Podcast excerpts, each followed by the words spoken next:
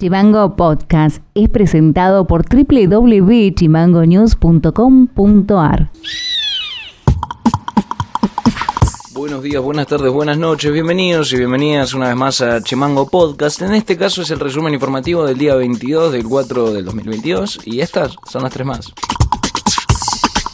La Unión Tranviarios Automotor anunció un paro total de actividades en los servicios de corta y media distancia desde el martes 26 hasta el jueves 28 de abril. Según explicaron desde el sindicato, la medida de fuerza es para reclamar que los trabajadores del transporte de pasajeros del interior reciban el mismo incremento salarial que se les otorgó a los choferes del área metropolitana de Buenos Aires. El Instituto Fueguino de Turismo encuestó a los competidores de la carrera Ushuaia Trail Race, eh, dando un perfil turístico de los visitantes. La mayoría de los participantes resultan residentes de Argentina, especialmente de Tierra del Fuego. Le siguen también los residentes de la provincia de Buenos Aires, que es un 17% más o menos, y los residentes en Cava, que son un 11%. La mayoría de los encuestados, o sea, estamos hablando de un 88%, contrató servicios turísticos por su propia cuenta, y la mayoría de los corredores viajaron junto a otra persona, específicamente con amigos, en familia o en pareja. Hoy en el Día Internacional de la Madre Tierra, la ONU recuerda más que nunca que necesitamos un cambio hacia una economía más sostenible que funcione tanto para las personas como para el planeta, un equilibrio. Para ello los estados han firmado los objetos de desarrollo sostenible en la Agenda 2030 y deben cumplir sus puntos. Pero por lo menos acá en nuestra provincia no está haciendo así. Por lo menos se está festejando una mayor explotación de hidrocarburos en nuestros mares cuando eso va en contra de la sostenibilidad de los mares y mitigar el cambio climático justamente. Noti Audio.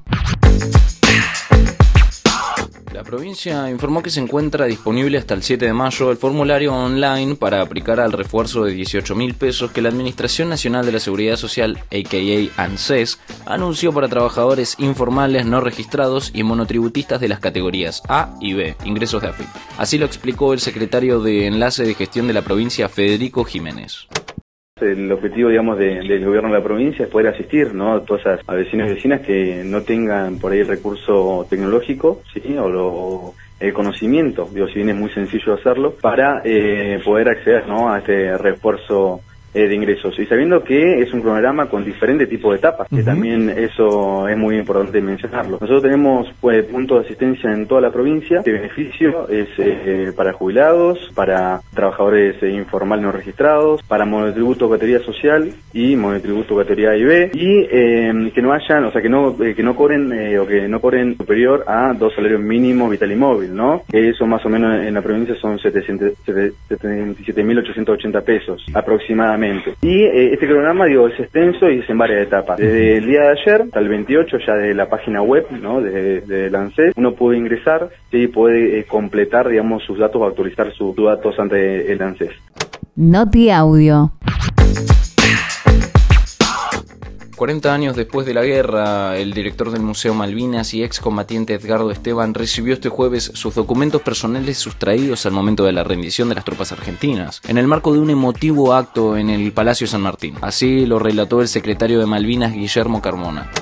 Este, Edgardo Esteban, excombatiente de Malvinas y actual director del Museo Malvinas, se ha reencontrado con su documentación personal como este, ex soldado la documentación que él tenía en su cédula de identidad militar eh, y es un hecho sumamente destacable porque tiene que ver con la recuperación de un objeto que había sido ilegítimamente apropiado este, en el momento en que él fue tomado como prisionero de guerra y un objeto que ha sido recuperado este, a partir de un procedimiento legal que ha involucrado a, a distintos protagonistas. En primer lugar, a una investigadora eh, periodística, historiadora, como es Alicia Panero, que fue la que dio la alerta respecto de la aparición en un mercado de subastas de este documento.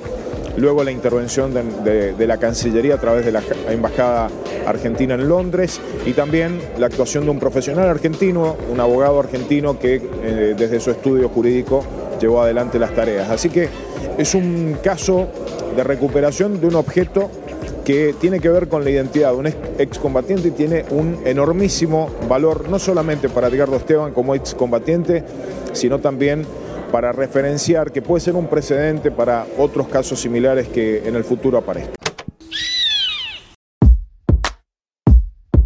Para más contenido, seguinos en Facebook, en Twitter e Instagram como chimango.news. Eso ha sido todo por hoy, nos estaremos encontrando en el próximo resumen informativo. Acordate de seguirnos en Spotify como Chimango News o comunicándote con nosotros a través del 2901 6506 66. Abrazo grande. Chimango Podcast es conducido por Ilian Sánchez, producción periodística Fede García y Martina Alfaro, diseño y redes Mica Orbe.